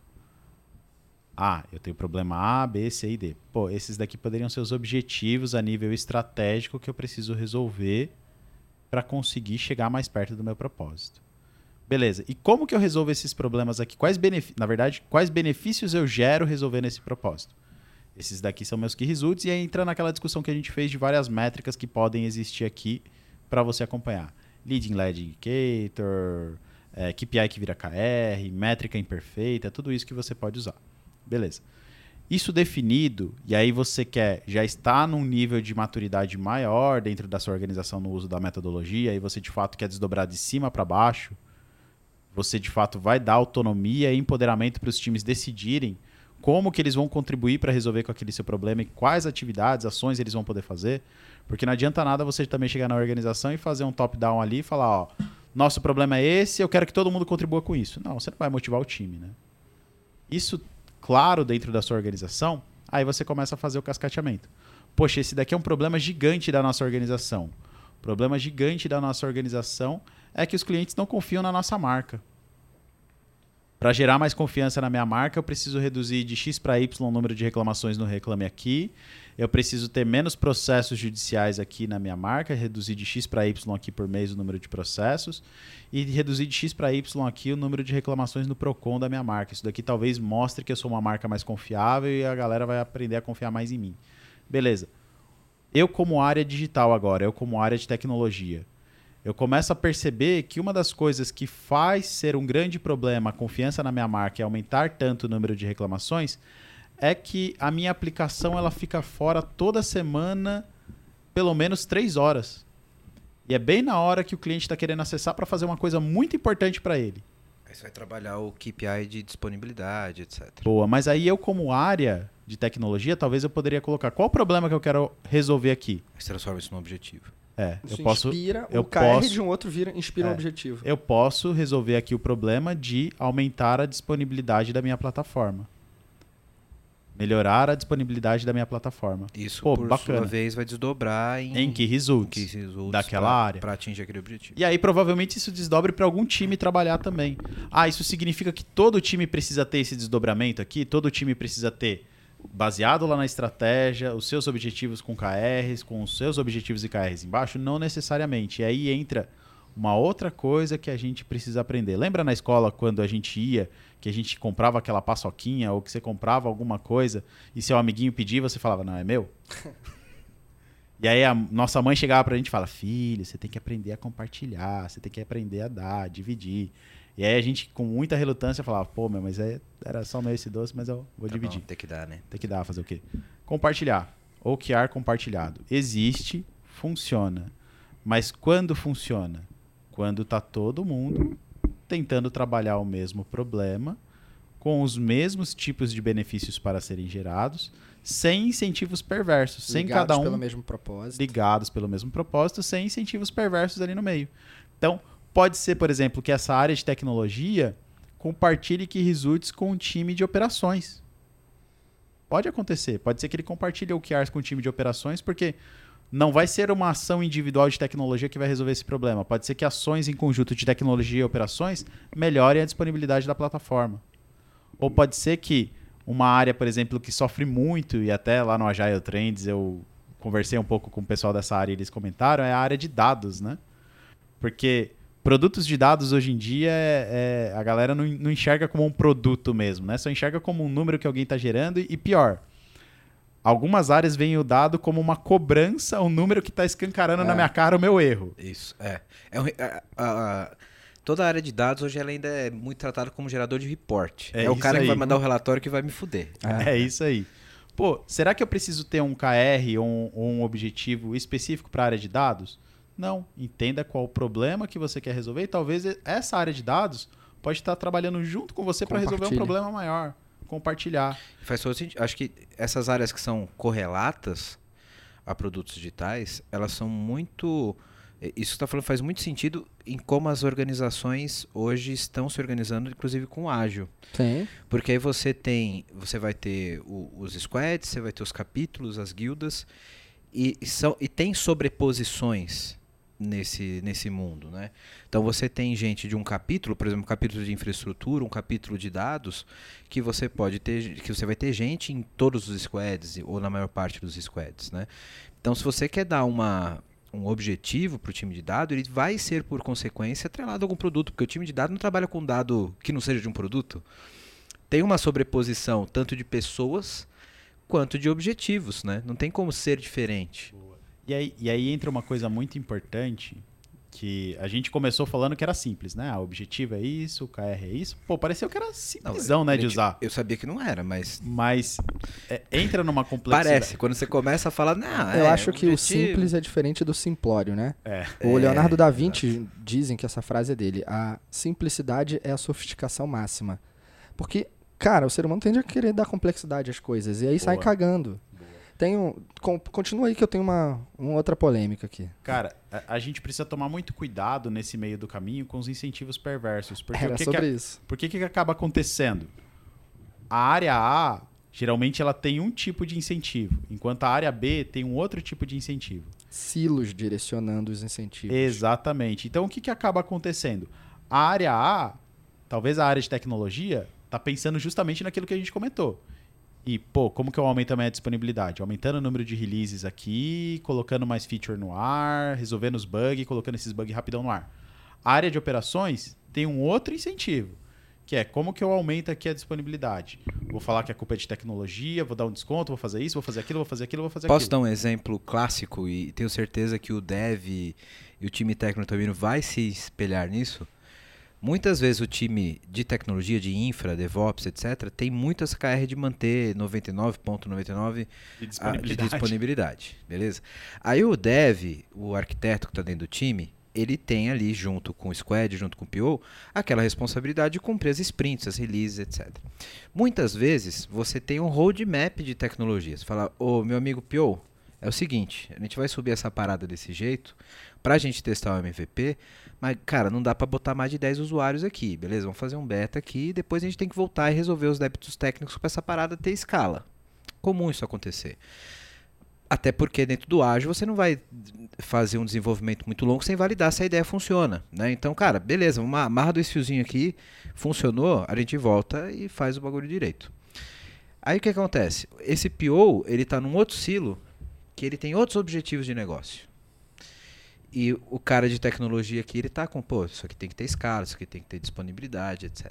Aí acabou aquela release, eu- o cara fala, ô, Pio, beleza, ó, funcionou a ideia, agora vamos botar na, na, na release lá pra voltar e resolver aquele problema que a gente fez nas coxas, vamos fazer um refactor ali, vamos resolver aqueles débitos técnicos. O cara já tá com a cabeça em outras features. E aí o cara fala, mano, não, não vou voltar lá não, tá funcionando, deixa lá, volta, agora temos outros objetivos aqui. Isso a longo prazo, a médio prazo, vira um, um castelo de cartas. Porque você vai ter um produto bosta de tecnologia, cheio de débito técnico, cheio de trade-offs. Desmotivando o seu dev. Exatamente. E aí, e, e, e aí, num determinado momento, você não vai conseguir mais entregar feature de negócio, porque aí começa a cair problema de experiência, começa a ter problema de confiabilidade, você começa a ter um produto ruim. Por isso que é, é ruim você ter essas duas visões com objetivos que são completamente diferentes, né? Sim, sim. E, e a questão do incentivo perverso também é porque aí pensa no seguinte: eu tenho esses silos de comunicação, eu tenho esses silos, cada um olhando para o seu próprio umbigo ali, cada um olhando para o seu próprio problema. E, e é uma frase que, que é muito comentada, né? Métricas moldam comportamentos. Então, o que, que é a tendência da pessoa fazer? Ferramenta de backlog, Vou cadastrar aqui na planilha Excel. Quando eu estiver pertinho do momento de desenvolvimento, eu cadastro ali, que aí eu falo que eu demorei 5 dias para desenvolver. Demorei 10 dias para desenvolver. Não foi, não foi todo esse tempo, não. Ah, a release, vou fazer o seguinte: eu vou subir essa release com feature flag. Porque não tá 100% ainda a solução, mas para falar que eu não estou estocando código aqui, Eu vou subir com um feature flag aqui, vou Depois deixar eu- desligado, depois eu só mudo a chavinha ali, eu Depois ligo. eu dou um true no banco ali, ó. Já era. Voa. E quando pagamento de bônus está alinhado a KRs individuais. Aí é um problema bem complexo, porque a gente está mexendo, o Management 3.0 fala muito sobre isso, com uma motivação extrínseca ali, que é grana, Exato. dinheiro. E vamos ser sinceros, no Brasil hoje em dia, eu não sei se você vai ver esse vídeo daqui 10, 20 anos aí no YouTube, mas meu amigo, 2022 o Brasil não tá para armadores não. Não tá viu? fácil não, hein, galera. Você do futuro foi foda 22, viu? Caceta. Cara, olha, eu, eu quase vim de, de moto pra cá na chuva em vez de vir de carro, porque a gasolina não tá dando pra manter, não. Tá foda. Mas aí, grana é um problema da sociedade, cara. Grana é uma coisa que todo mundo precisa pra viver, pra se sustentar, pra ter seus momentos de lazer. E aí imagina que você fala pra uma pessoa, ó, tá vendo esse seu incentivo aqui, ó? É baseado em grana. Você tá mexendo com uma motivação extrínseca muito poderosa ali da pessoa. Será que a pessoa de fato vai se inspirar a desafiar, a errar? Você está mexendo no bolso. Você está mexendo em algo que talvez ele use para sustentar a família dele, que é muito importante. Então, tem, tem uma historinha bem legal, rapidinho para contar aqui. O Felipe Castro, que é uma das referências no Brasil também em OKR, ele conta, né, em um dos treinamentos dele. Ele fala uma historinha que, que talvez não é nem verdade, mas ele conta que lá na Índia é, tinha um volume muito grande de cobras. E aí o exército inglês começou a falar que todo mundo que capturasse uma cobra e matasse ganhava 100 dólares para reduzir o volume de cobras. O que que o indiano fez? Ele começou a criar cobra. Porque ele sabia que se ele criasse, matasse e levasse lá pro exército, ele ia ganhar 100 dólares. Ao invés de reduzir o número de cobras, o que que aconteceu? Dobrou. Dobrou, porque o cara começou a criar cobra para ele matar a cobra e mostrar lá. Aí você leva essa metáfora, ou situação real, enfim, para dentro do mundo corporativo, você vai ver um monte de gente criando situações que são problemas para vender solução. E no fim das contas, não está resolvendo nada. Exatamente. Está Aí- gastando energia. É, aí você fala, pô, mas o meu bônus foi incrível esse ano, meu bônus foi alto. É isso. Eu botei um monte de dificuldade pra uma galera e depois eu resolvi. Eu sou um ótimo funcionário. É. Mas será que era uma dificuldade mesmo no início? Será que era um problema que eu precisava focar no início para resolver? É porque, cara, dinheiro todo mundo precisa. A gente cansa de ver estímulos, inclusive no Brasil atualmente. Só abrir o Instagram, cara. Você vai ver lá um monte de gente te ensinando a ganhar dinheiro. Sobre fazer investimento. Sobre, enfim, lidar com isso e falar, cara, dinheiro é bom. não- tem nada demais você desejá-lo. Então, se você pega que no mundo corporativo, dentro de um cenário especificamente de tecnologia, você vai encontrar pessoas que estão sendo bem remuneradas, podem ser mais ainda bem é, bonificadas. E desde que haja um cumprimento de objetivo individualizado, para mim você se torna escravo de um sistema que não está olhando para o benefício do todo. Então, KRs compartilhados se torna uma falácia. Sim. E aí é aquilo, né? Você Aí aumenta. isso vira um corte, hein? É. Cara, Você- e, é um conflito aumenta- de gestão, né? É. Porque se você, o- a metodologia, ela é um caráter coletivo ali, né? Pô, se você tá usando o KR e você paga o bônus do cara por um, um objetivo individual, fica incongruente, né? Ou pior ainda, né? É, é muito comum no nível de times ali, no nível de squads, a empresa ela pegar um, um total cash ali e falar, "Ah, esse valor aqui, sei lá, X mil ou X milhões, é do time, tem que dividir entre o time. Então o time já tem um valor ali que vai ser dividido entre eles como bônus. Só que aí, para esse valor ser dividido entre eles como bônus, tem as avaliações individuais de cada um ali, as metas individuais de cada um, que pode ser as KRs de cada um ali, e a avaliação do amiguinho. Aí o que, que eu acabo fazendo? Vitão é meu amigo mais que o Wellington. Vitão, vou te avaliar bem, vamos É, colocar pô. a mesma coisa aqui, ó, na nossa meta. Aquela breja, nós e recebe mais, paga aquela cervejada. E aí eu falo com força você, a Alinho, você e eu recebemos mais e deixamos o Wellington aqui sem ganhar a grana da breja dele. Cara, então, é, é impressionante como o ser humano fode com qualquer coisa, né, velho? Porra, Mas porque é um incentivo perverso. E o próprio John Doerr ele fala no livro dele que talvez atrelar métricas a resultados financeiros pode tornar um, um incentivo perverso. O Peter Drucker, em um vídeo bem antigo dele, é, na, na verdade o Andy, o Andy Grove, o Andy Grove, num vídeo bem antigo dele, de um treinamento que ele deu na Intel, ele fala assim, a metodologia é simples, a metodologia é sobre pessoas. Ele fala isso. Na verdade, acho que tudo que a gente está discutindo aqui é sobre pessoas. Agilidade é sobre pessoas, empresas é sobre pessoas, tecnologia é sobre pessoas. Existir Mas, um cara- servidor por servidor não existe. Ele, ele é para atender um ser humano. É tudo Sim. sobre pessoas. Mas eu vou polemizar agora, hein? Será que essa parada não é um pouco utópica? Eu concordo totalmente, tá? Eu acho que a gestão tem que cuidar das pessoas para que elas entreguem resultados, sempre. Mas o pensamento imediato do executivo é que se essas pessoas produziram e geraram resultado, o resultado gerou caixa, gerou dinheiro e que vai ser revertido para isso. Como, como desvincular nessa linha de pensamento o resultado do trabalho com o impacto financeiro e o retorno financeiro daquele resultado? Boa. É, isso é uma pergunta bem legal. E aí, assim, é, a gente sempre acaba no final do dia falando que a culpa é de quem? Da cultura. Na verdade, de três pessoas, né? Da cultura, de tecnologia e de RH. A culpa são sempre dos sempre, três. Sempre. Ou é a cultura da empresa que é uma Va- Vamos bosta. ou- começar o episódio já botando a culpa deles antes. Da É, próxima. só, só uma coisa para contribuir aí. Existe uma pressão natural que, quando a empresa tem acionista, que a pressão para que a cultura, a tecnologia e o RH operem do jeito que operem é porque eles têm que provar resultado para o acionista. O dividendo tá ali. o dividendo manda na bagaça. Mas aí, novamente, por que, que eu abri comentando da- dos modelos mentais que existiam no passado? De Fayol, Ford e tudo. Porque, O cara já deu salvo-conduto no começo, velho. É, tu viu, o né, cara, cara? tá escapando de todas. porque era como a gente estava acostumado. Fayol, ele já falava, quanto mais você cresce, mais acúmulo de poder você pode ter dentro da empresa, maior é a sua tomada de decisão e você prova resultado através das suas entregas. Ali nos 14 princípios dele, ele já coloca isso bem claro. O acionista, ele tá acostumado a pensar nisso também. Que é pela entrega ali, quanto mais a a empresa produzir, mais coisas ela colocar, maior vai ser o caixa dela, melhor vai ser o resultado. Nem sempre essa é uma realidade. Nem sempre essa é uma realidade. E aí entra numa coisa que eu gosto muito, que eu, eu costumo estudar um pouco também, que é neurociência, que o que, que é a cultura? Cultura é um conjunto de hábitos formados por comportamentos. Esses comportamentos são motivados por gatilhos, que têm as nossas próprias crenças limitantes, traumas e tudo por trás. Tipo quando queima figurinha sua. Quando Tipo é quando criança. queima sua figurinha. Então, é, o comportamento do acionista, o comportamento da empresa de querer aumentar o resultado. Por que, que aquilo virou cultura? Porque provavelmente foi como ela sempre viveu. Ela nunca experimentou uma forma diferente de pensar em talvez colocar o cliente dela na tomada de decisão e falar: pô, cara, vou pensar primeiro no cliente, vou pensar aqui em resolver problemas primeiro, para depois pensar no meu resultado financeiro. É bem difícil pensar nisso. E aí eu concordo com você, cara. Pode ser uma utopia.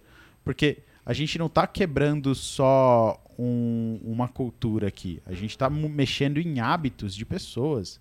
A gente está mexendo em comportamentos intrínsecos ali à organização que é feito por pessoas que sempre pensaram assim. Sim. Os bancos, eles sempre são motivados, na verdade, todas as empresas, né? Dei X resultado esse ano. O que, que eu preciso fazer ano que vem? Aumentar. E no próximo ano? Aumentar. De que forma? Seja cortando custo, seja aumentando receita. Eu sempre preciso fazer isso. E aí, como a gente sempre pensa primeiro no como resolver os nossos problemas, não no benefício que eu gero resolvendo o meu problema, começa a gerar esse tipo de comportamento dentro da organização. Então, como mudar isso? Pergunta de um milhão de dólares, né? Comece identificando quais hábitos são gerados por maus comportamentos dentro da sua organização e comportamentos que você pode influenciar. Então, pode ser, talvez, que você consiga mostrar ali para um, um executivo da sua organização que colocar um produto melhor, com mais qualidade na rua, e esse produto de fato ser agradável aos seus usuários, de alguma forma vai levar você a ganhar mais grana. Pode ser que isso aconteça.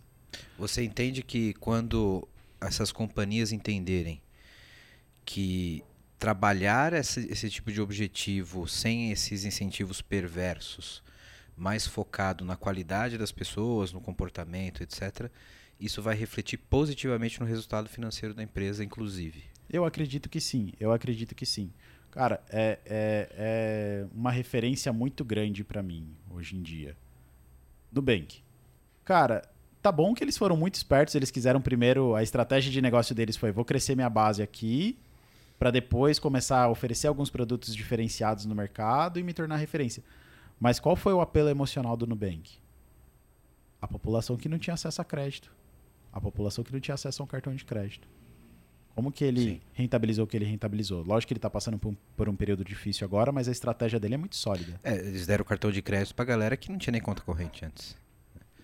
O Então- cartão de crédito veio antes da conta corrente. né? Ah, mas o Nubank ele teve não sei quantas rodadas de investimento, várias empresas, não sei o que, até chegar ele, onde ele chegou. Minha empresa não tem condição de fazer isso. Concordo, você não precisa ser o Nubank. Você não precisa fazer o que ele fez. Mas a estratégia de mercado dele foi essa. Qual o público que eu quero atacar? Quem são as pessoas que eu preciso trabalhar? Pô, essa galera que não tem condição de ter uma conta corrente, essa galera que não tem condição de ter um cartão de crédito. Tá bom que a experiência era bem ruim, eu abri conta naquele momento no Nubank, eu pedi um cartão de crédito, veio um cartão de crédito de 100 reais pra mim, porque eles não avaliavam crédito e não resolvia nada meu problema. Mas era um cartão de Mas crédito. era um cartão de crédito. Emocionalmente, eu construí um produto que emocionalmente, para quem não tinha condição de ter um cartão de crédito, cara, eu tenho um cartão de crédito agora. Eu sou empoderado, eu sou da sociedade, eu tenho um cartão de crédito. Beleza.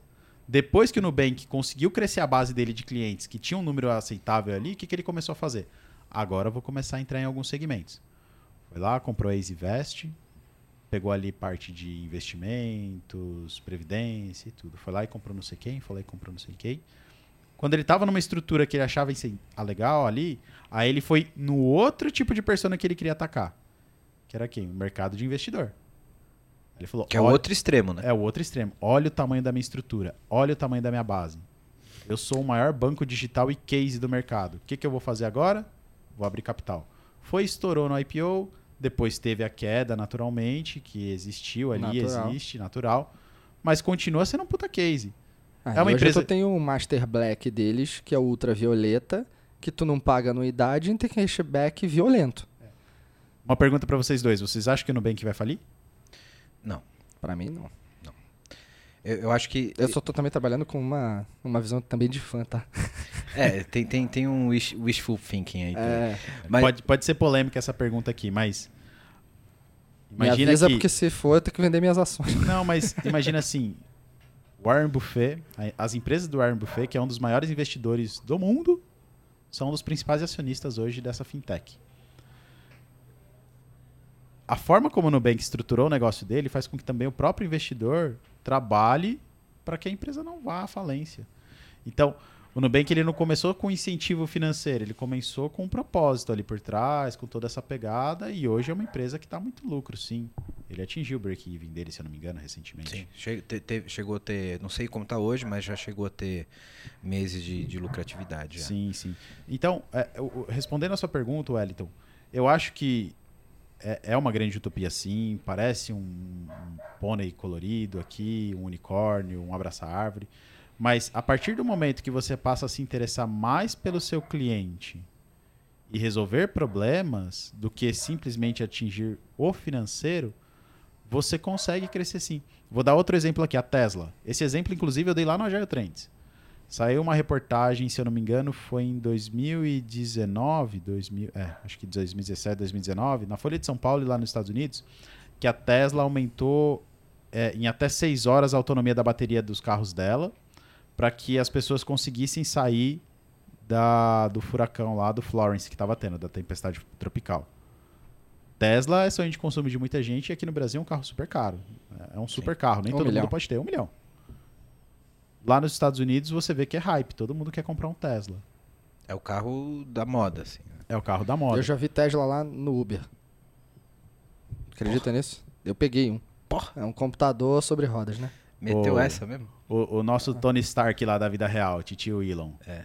O foco dele, quando ele criou a Tesla, era financeiro? O cara é muito louco. Quando ele criou a Tesla e quando ele criou a SpaceX, tanto que tá no propósito dele, ele fala que é colonizar Marte até 2027. Isso é um ponto que hoje tem preocupado muitas pessoas que fazem análise sociopolítica, porque as pessoas sabem que ele não é motivado só pelo financeiro e estão preocupadas com qual é o objetivo dele com a comprando o Twitter.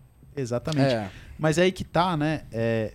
Por quê? Porque muda um comportamento muito forte na nossa sociedade que vem de muitos anos, desde a da era medieval. Pelo que as pessoas são motivadas? Grana. Mas concorda que de tempos em tempos, se a gente for olhar para a história, a gente vai ver que passaram gênios que o limite entre a genialidade e a loucura tá ali, né? Quase que indissociável. E esses caras fizeram uma, um change, ga- um- mudaram o game. É, será que esse cara não é o próximo change maker que a gente tá vendo Eu, a inspirar coisas diferentes no mundo? eu acredito piamente que sim. Né? É. Pessoas como ele, como o Bezos, etc., são caras que mudam processos, mudam mentalidades, mudam propósitos. É. Para o bem ou para o mal, não sabemos. Vamos saber. A história dirá. Mas que são caras que mudam o curso, sem dúvida nenhuma. Mas aí a gente também não precisa se abraçar árvore. Vamos ser sinceros. O cara é o cara mais rico do mundo hoje. Bilionário ao nível que se você tivesse ganhando mais de mil dólares desde a, do, do nascimento de Jesus até hoje, você estaria 70 anos luz ainda da, da fortuna que esse cara tem hoje. Ele é bilionário num nível que ninguém vai ser hoje em dia. Cara, ele é, ele é considerado o bilionário hoje que vai atingir o primeiro trilhão. Não sei se vocês lembram quando a Apple atingiu um trilhão. Lembra? Todo mundo ficou, mano, uma empresa lucrou um Agora, agora é um trilhão. A CPF. gente tá falando que um CPF vai atingir um trilhão de dólares. Surreal, cara. né? E, e um trilhão de dólares na nossa economia agora, em 2022, meu irmão. Cara, esse cara Porra. compra o Brasil. É, Ele, é, ele vai, ele vai, virar, vai fundar um país. É, Cara, já falaram que se brincar- ele quiser, ele acaba com a fome Sim. mundial. A Marte então, assim, é dele, né? Daqui a ele, pouco. ele, ele tem muita grana. E a gente não tá dizendo aqui que ele não é movido por grana. Porque, senão, provavelmente, ele estaria fazendo outras coisas também com o dinheiro dele. Acho que a questão não é ser movido por grana, não. E sim ser só movido pela grana. Exatamente. né? Esse que é o problema.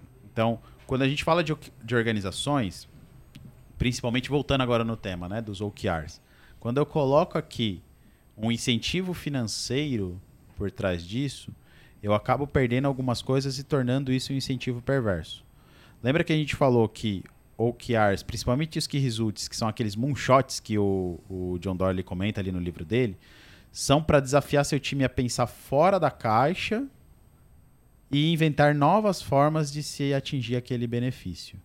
Pode ser que no final do dia você nem entregue 100% de um moonshot, tanto que tem uma técnica lá e uma métrica por trás que diz que se você atingir entre 95 e 97 de um moonshot é aceitável.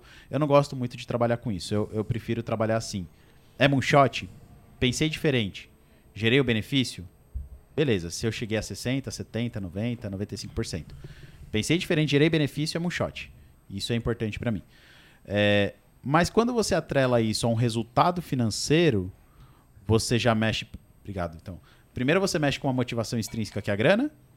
E segundo, que deve, vai ter coragem de errar e aprender com o erro dele quando tá mexendo. No bolso. No né? bolso. Sim, sem dúvida.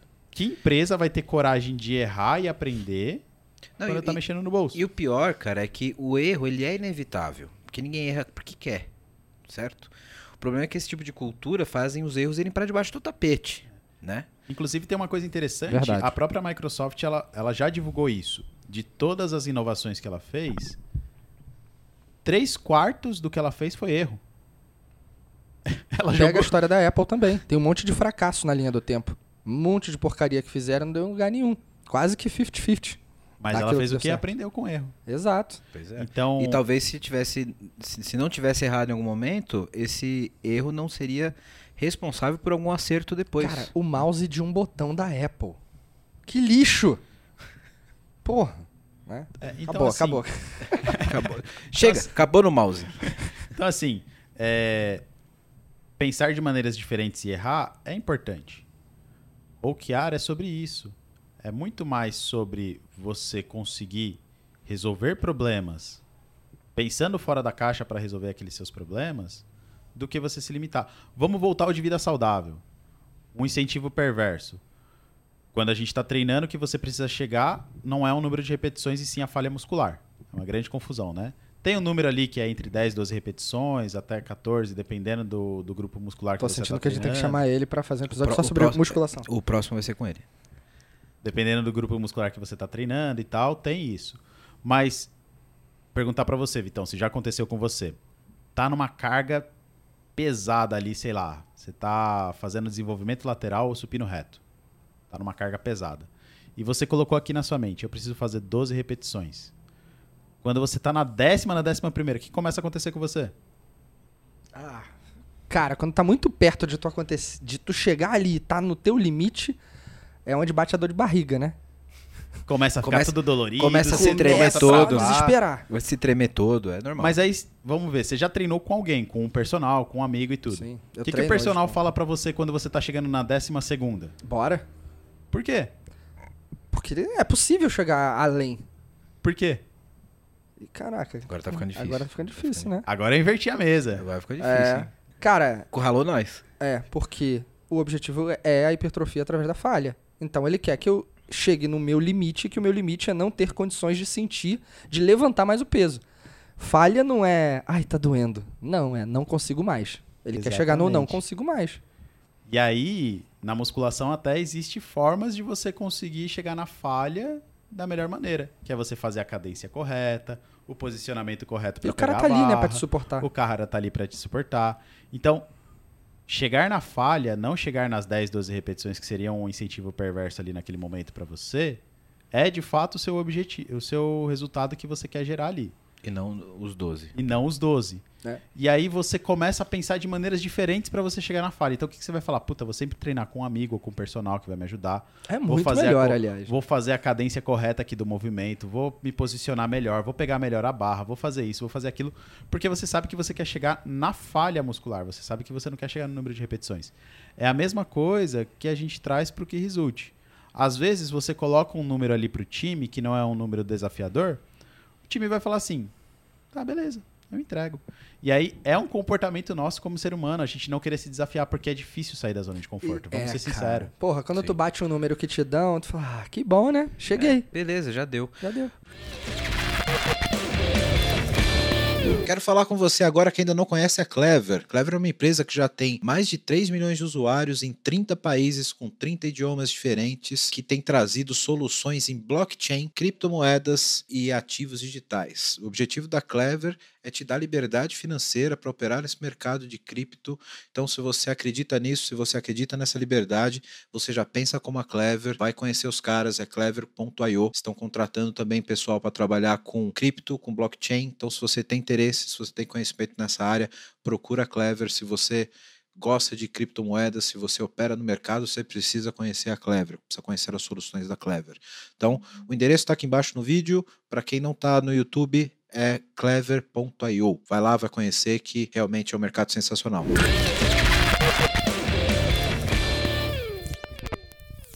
Douglas, cara, é, eu sei que parece ser muito rápido, mas a gente já tá uma hora e meia. Boa. Voa, né, velho, quando a gente tá aqui. E eu queria te fazer uma pergunta final. O cara que tá ouvindo a gente aqui, o cara. Eu eu vou colocar duas situações para você fazer recomendação para os dois casos. Primeiro, o cara que ainda não tá num modelo de ágil tão avançado. O cara tá ouvindo isso e fala, cara, porra, isso é legal. Por onde ele começa? E o segundo é o cara que já, pô, o cara já, já passou por um processo de transformação um pouco melhor, já, já tem um Scrum, já está um pouco mais familiarizado com o ágil. Como ele avança nesse sentido da- das OKRs? Porque é um processo, como você disse, que leva um tempo para maturar e etc. E por fim, para esses dois caras, indica alguma literatura, você citou alguns autores, alguns livros, alguns sites que a galera pode buscar mais informação. Boa. Primeira coisa, se você não é inscrito aqui no PPT Não Compila, se inscreve, acompanha todos os vídeos, dá like lá, ativa o sininho para ter notificação. Temos o primeiro embaixador do PPT no Compila. Temos, temos. E Porque- o cara que fala tudo, o, o negócio que eu tenho que falar todo episódio eu não falo. O pessoal da edição vai me agradecer no Vai, final. Sem dúvida nenhuma. Boa, mas faz isso porque aqui tem conteúdo para você que ainda não aprendeu tanto de agilidade, desse mundo digital, para você aprender. A partir daí, você não conhece tanto, começa a gerar conhecimento. Começa a aprender sobre agilidade, sobre métodos, frameworks, sobre a cultura ágil. Ah, eu quero começar com OKR na minha organização. Tudo bem, pode começar, mas entenda o porquê você quer começar. Qual que é o motivador de fato para você começar a utilizar a metodologia dentro da sua organização? É porque você quer acompanhar números? É porque você de fato quer empoderar pessoas para elas pensarem de uma maneira diferente? É porque você quer encontrar uma nova maneira de avaliar as metas da organização? Tudo isso é válido, gente. Se você quer acompanhar a meta, tudo bem, tem que medir para você pagar as pessoas por mais ou por menos. Só não dá um incentivo perverso para ela. Talvez o OKR não vai ser a melhor maneira de você fazer isso. Então não coloca o OKR ali provavelmente. Mas eu quero mesmo começar a utilizar o OKR, então encontre um ambiente que é favorável para isso. Encontrou um ambiente que as pessoas de fato estão dispostas a resolver problemas, que estão dispostas a gerar mais benefícios resolvendo esses problemas, começa a trabalhar ali. Outra coisa, inicia um ciclo curto para validação de hipótese. Então, não coloca um que resulte que você só vai atingir daqui três meses. Coloca algo para um mês, 45 dias. Coloca algo mais fácil. Porque é a mesma coisa do episódio de vida saudável. A gente não começa fazendo os movimentos mais difíceis e fazendo drop down, drop set de carga. A gente começa no simplesão ali. Porque eu primeiro preciso me condicionar e entender que aquilo faz sentido. Eu primeiro preciso começar a me acostumar com aquilo. Então, vai começar? Começa pequeno. Começa num lugar que dá para você experimentar, começa num lugar que você pode ali de fato experimentar num ciclo curto, gerar um benefício e falar, pô, fez sentido. Você já está numa organização que tem uma cultura já um pouco mais voltada para agilidade, ou já tem alguns frameworks, processos ali dentro. Também é a mesma coisa. Ver aonde você pode começar a utilizar a metodologia, ver se a sua organização como um todo está comprada que de fato é sobre empoderar pessoas e vai fazer diferença. Se do nível estratégico até o nível operacional está todo mundo pensando com isso. Se no nível estratégico as pessoas já estiverem pensando com um mindset diferente, cara, entenda por que, que eles têm esse comportamento. E aí você pode começar a pensar em maneiras de desenhar. Não, mas eu estou super avançado, está todo mundo pensando bem. Beleza. Então, siga essas técnicas. Propósito, problemas que queremos resolver para chegar mais perto do meu propósito. Benefícios que eu quero gerar resolvendo esses problemas. Indicadores de performance que me mostram se eu estou de fato gerando esses benefícios. Além disso, resolva esses problemas sozinho ou não? Compartilhe com alguém. Compartilhe. Então envolva, quebre os silos dentro da sua organização e envolva as pessoas para trabalhar nas suas OKRs. E aí de indicação de livro, cara, tem vários livros que eu posso indicar, mas é, dois livros que eu gosto muito e que eu li recentemente. Tem o Simon Sinek, que ele lançou aquele Começa pelo Porquê. Recentemente ele lançou um novo que é o Encontre o Seu Porquê. É um livro muito bom, recomendo bastante a galera ler, para entender o porquê que a gente quer fazer as coisas. Qual que é o problema que a gente quer resolver? É um livro muito legal, inclusive ele tem técnicas lá dentro para isso. Um segundo livro é o do próprio John Doerr, né? Então, medindo o que realmente importa, né? Meça o que realmente importa. Measure what matters. É, é, um livro bem bacana e aí entenda o que ele quer dizer com o livro, quais são as armadilhas ali. Ele está contando muita experiência que ele teve no Google, isso é muito legal. E aí um terceiro livro que eu gosto muito e eu leio de tempos em tempos, é um livro antigo, mas eu estou sempre lendo ele, e eu acho que conversa muito com o que a gente falou aqui dentro das organizações. É um livro do Dale, que é o como Fazer Amigos e Influenciar Pessoas. Esse livro é maravilhoso. É. Esse livro é maravilhoso. E tem versão pocket, inclusive. Tem. É. tem. Mas recomendo a inteira. Eu que também. É maravilhosa. Eu também. É. Então, a gente falou muito aqui nesse podcast que tudo isso é sobre pessoas. E você está mexendo com motivações intrínsecas e extrínsecas das pessoas. Depois, se você não conhecer esses termos, Management 3.0, dá uma estudadinha ali e você vai entender um pouquinho mais sobre isso. Temos que gravar um episódio sobre Management 3.0. Sim, sem dúvida. Esse livro, inclusive, eu recomendo muito para quem quer entender o que é empatia e desenvolver a questão de empatia. Como, como você perceber como o outro se sente. Acho que isso deveria ser obrigatório em toda a organização. É sobre relacionamentos, é. né? A relacionamento é um ativo, né? E aí é uma coisa engraçada, né? Porque o dev fala, eu vou ser dev porque eu não preciso conversar com pessoas. Eu vou ser dev porque eu fico aqui codando. Não, é, cara. Doce ilusão. Doce Já ilusão. Já era. Sinto muito. Sua vida não vai ser fácil. Exatamente. Então, indicação que eu tenho são esses três livros. Eu acho que para minha para minha carreira e para o meu conhecimento, eles me ajudaram muito, me ajudam muito até hoje. São livros que eu estou sempre relendo e eu recomendo bastante aí para galera. Show de bola, cara. Bicho, maravilhoso. Cara, quem viu esse episódio já saiu com um curso introdutório a OKRs certificado, hein, Vitão? Basicamente. Pô, sensacional, cara. E se quiser, depois pode me adicionar. Posso passar minhas redes sociais aqui, pode me adicionar lá no LinkedIn. Pode, pode falar. O, o LinkedIn fica já aqui na, na descrição do episódio, boa, mas pode dar seus boa, contatos aqui pra galera. Boa, LinkedIn Douglas Castanharo, pode me procurar lá. E aí, tiver dúvidas, quiser bater um papo, quiser falar um pouquinho mais sobre os erros, porque são os erros que nos ensinam, né? Quiser falar um pouquinho mais sobre erros ou por onde começar na sua organização, pode me adicionar, chamar que a gente está à disposição aí para ajudar. Show de bola. Cara, maravilhoso. Obrigado pela Top. participação aqui. E, pô, a sua camiseta ficou na outra sala. mas eu vou pegar lá pra você. Não pode esquecer. O cara veio aqui, ele tem, tem que sair com a camiseta do PPT, pô. Boa, Ainda mais o boa. cara que é o embaixador da. Ele é o da- embaixador. Do PPT agora, né, Vitão? Mas o que, que você tem que falar no final do episódio mesmo? Ih, me pegou agora, hein, velho. Siga a gente, se inscreva Porra, no pode canal. crer. Ah, não. o cara já fez minha parte já. É, que já tá feita, né? O cara já pegou minha parte, mas tudo Ah. bem. Eu faço de novo. Galera, obrigado pela audiência. Doglão, obrigado, cara. Foi maravilhoso. Obrigado, brother. Foi agradeço, bola. pessoal. Muito Top. bom. Obrigado pela audiência. Siga a gente nas redes sociais. TikTok, ó, a- a- o desafio do Vitão dancinho no TikTok ainda tá valendo. A gente, É tá só o Vitão, né? A gente ainda tá um pouco desconfiado que ele tá querendo fazer a Vamos dancinha colocar e uma tá meta procurando de um likes aqui Bota nesse uma meta vídeo? de like Vamos. que eu danço o que você quiser lá no TikTok, Boa, mano. bota. Quantos? Quantos? Sei lá, vamos começar pequeno, 50 likes. Não, não. Aí não. vamos Aí, colocar Objetivo pelo ousado. menos Vamos botar a ousadia na parada. 2 mil likes? Aí, hein? 2 mil likes. 2 Vai- mil Ó, likes. todo Tá mundo bom. manda esse episódio pra, pra, pra família, pro inimigo, pro amigo, pra todo mundo. Vale o dancinha do Vitão. Se chegar a 2 mil, 2 mil likes, eu mando a dancinha no TikTok. Qual- que, que música? Pode botar dos havaianos lá. Tá na moda. Havaianos? Maravilhoso. Bate, enrola. Como é que é o negócio? Enrola, Cara, bate. Aí é contigo. É Editor, é? Como sobe é, aí. Como é que é, editor? Sobe aí e, e volta. É essa música aí que o Vitão vai fazer. Galera, obrigado. Segue a gente, TikTok, Twitter, Instagram, LinkedIn, tudo. Tamo tudo lá. Até nas redes novas agora. Rumble e Mastodon também tamo lá. Boa. Cara, que é tudo. Que é tudo. Valeu, galera. Obrigado. Abraço. Abraço. Valeu. Até mais. Tchau, tchau. Tchau, tchau.